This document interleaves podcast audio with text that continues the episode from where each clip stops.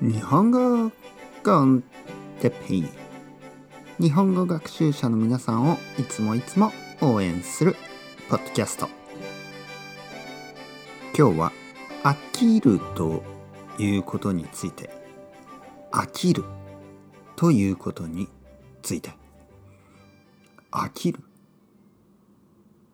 うん皆さんおはようございます。日本語コンテッペイの時間ですね。元気ですか？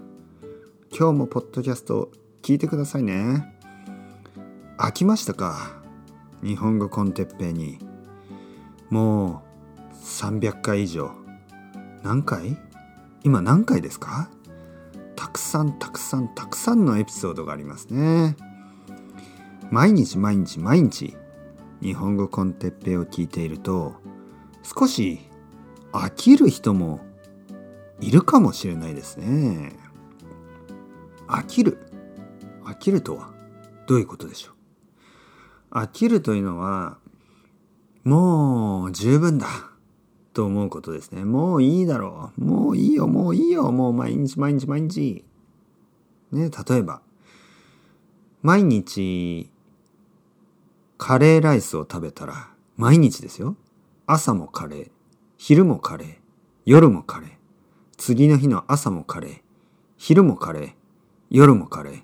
その次の日の朝もカレー。昼もカレー。夜もカレー。毎日毎日毎日。毎日毎日カレーを食べたら飽きますよね。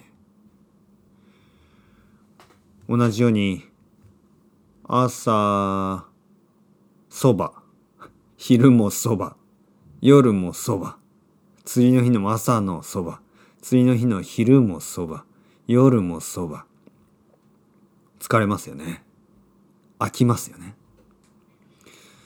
飽きるというのは、まあ同じことを何回も何回もするとやっぱり飽きてしまいますよね。だけど、ポッドキャスト飽きますか？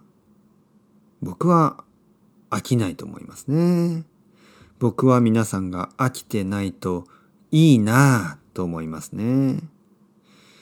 僕は毎日毎日いろいろなトピックについて話してますね。いろいろなこと。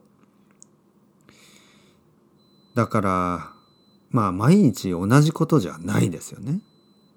同じことをすると飽きる。でも少し違うことをすると全然飽きないですね。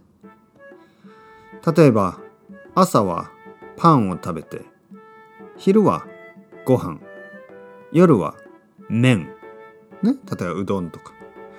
そういう風にすると飽きないですよね。朝パン昼パン夜パン。これは飽きちゃうけど朝はパン。昼は例えばスパゲティとか。夜はご飯。ね魚とご飯とか。野菜とご飯とか、ね、そうすると飽きないでしょ？ああ食べること飽きたという人はいないですよね。もしかしたらいるかもしれないですけど。まあとにかく飽きないようにはね、飽きないようにするためには少しだけ変える。ね、ポッドキャストはいつもいろいろなトピックで、えー、僕は話してますから飽きないといいなぁと思ってます。それではまた皆さん、 chao chao hasta luego。またねまたね。またね。